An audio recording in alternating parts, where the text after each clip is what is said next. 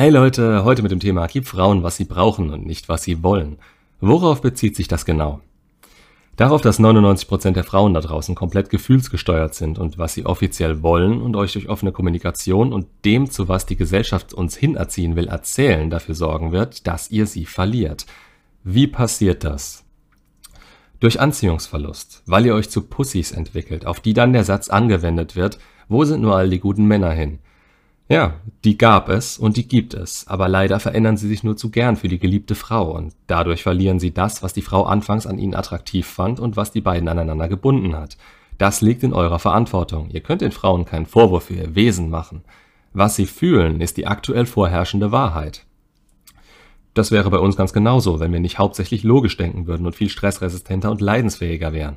Und bitte, bevor jetzt kommt, aber hast du schon mal ein Kind bekommen? Wir Frauen sind viel leidensfähiger. Das Argument kommt A sehr oft von Frauen, die selbst noch keins bekommen haben, und B ist das hier kein Wettbewerb. Es geht nicht darum, wer zuerst geht, wenn sich beide permanent aufs Maul hauen und physischen Schmerz ertragen, sondern darum, wer in einer Beziehung länger aushält, auch wenn es mal nicht so gut läuft. Und hier sind wir Männer es, die Ruhe bevorzugen und es auch mal lange akzeptieren, wenn innerhalb der Beziehung sonst nicht mehr so viel läuft. Frauen sind in dem Moment tendenziell eher weg, weil ihre ganze Natur darauf beruht, einen Mann zu finden, bei dem die Anziehung wirkt und zu dem sie aufschauen können. Uns Männern ist Anziehung nicht egal und das kann auch passieren. Aber wir müssen zu nichts aufschauen, um eine Beziehung aufzubauen und bestehen zu lassen. Wir haben die Burden of Performance. Nicht, weil wir das immer so toll machen oder die Frauen die Verantwortung aus der Hand geben, sondern weil wir für den wichtigsten Faktor der Beziehung verantwortlich sind die Anziehung unserer Frau zu uns. Und diese halten wir aufrecht, indem unsere Taten attraktiv für sie bleiben, durch unseren Frame, den wir uns, wenn möglich, vor der Beziehung ganz klar aufgebaut haben und der darauf beruht, genauso zu bleiben, wie wir es in dem Moment waren, als sie sich in uns verliebt hat, beziehungsweise nur Verbesserungen für uns vorzunehmen.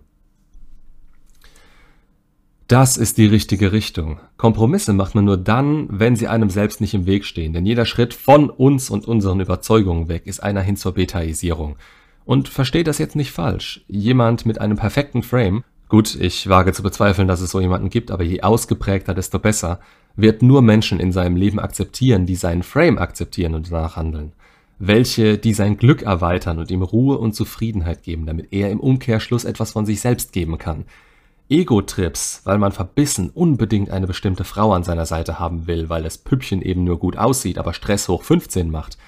Das kann nicht funktionieren. Wenn ihr euch gezwungen fühlt, die Kontrolle über euch abzugeben und Kompromisse einzugehen, die ihr sonst niemals eingehen würdet, für keinen anderen Menschen auf der Welt, außer für sie in dem Moment, dann ist die Inkompatibilität von Anfang an das, was die Beziehung am Ende auf dem Gewissen hat. Und ihr habt Mitschuld daran, weil ihr das gesehen habt, aber nicht danach gehandelt habt.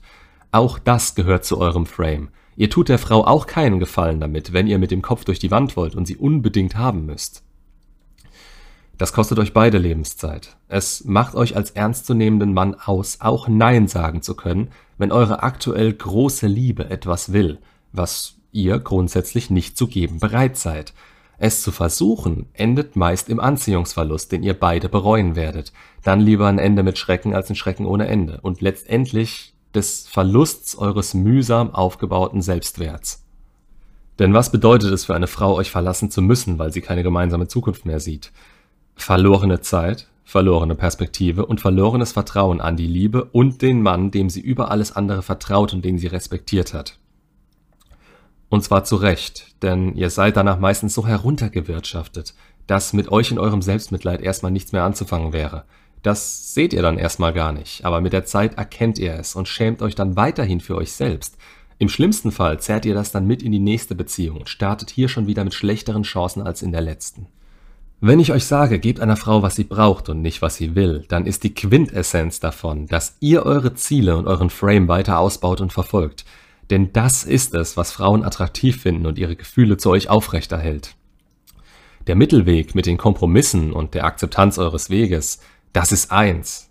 Die beiden Dinge verschmelzen, da eine Frau viel eher gewillt ist, euch zuzustimmen und von euch geführt zu werden, wenn sie bei hoher Anziehung in euren Frame eintreten kann und sich darin wohlfühlt. Ihr macht euch teilweise red gepillt, Sorgen darum, dass sie euch manipulieren könnte, wenn ihr euch zu sehr auf sie einlasst. Dabei ist eure Unsicherheit das, was sie euch verlieren lässt und nicht böser Wille oder Absichten. Versteht, was Frauen wollen. Versteht, dass es dasselbe ist, was ihr eigentlich wollt, nur eben nicht primär, sondern sekundär. Eine Frau hat nichts an der Spitze eurer Prioritäten zu suchen. Das macht sie aber nicht weniger wertvoll, wenn ihr eine gefunden habt, die sich vollkommen auf euch einlässt und die euch nicht das Leben schwer macht. Eine, die euren Frame akzeptiert, in ihn eintritt und bei der es sich für euch leicht anfühlt, die Anziehung zu erhalten. Behaltet die Fakten im Hinterkopf und achtet ab und an mal auf Anzeichen von Anziehungsverlust. Ob ihr vielleicht Aktionen bringen müsst, die ihr wieder zeigen, wer ihr seid und ob es nötig ist, in bestimmten Bereichen weniger Druck zu machen. Weniger Druck, Gelassenheit und die eigene Ausstrahlung sind dann genau das Richtige, wenn sie eurem Frame entsprechen und ihr ihn nicht über die Zeit vernachlässigt habt. Jedes bisschen, was ihr davon in der Beziehung aufgebt, wird zur Normalität. Und das dann wieder herzustellen, erfordert teilweise 180-Grad-Wenden, die euch für sie anfühlen lassen, als wärt ihr ein neuer Mensch. Und da ist dann ebenfalls mit einem kurzen Anziehungsverlust zu rechnen. Ist die Anziehung dann schon zu tief, ist es zu spät. Dann werden Trennungshürden aufgebaut. Also schaut zu, dass ihr sie prüft und ihr euch nicht für sie verändert, sondern wenn überhaupt für euch. Das ist manchmal sehr schwer einzuschätzen, vor allem wenn man sich als Team sieht und Entscheidungen gemeinsam trifft. Nicht selten lügt man sich selbst etwas vor, indem man sagt, ja, ich will das und das auch, mache es aber natürlich auch für sie. 20% für euch und 80% für sie ist keine Teamentscheidung. Es ist nicht mal ein angemessener Kompromiss.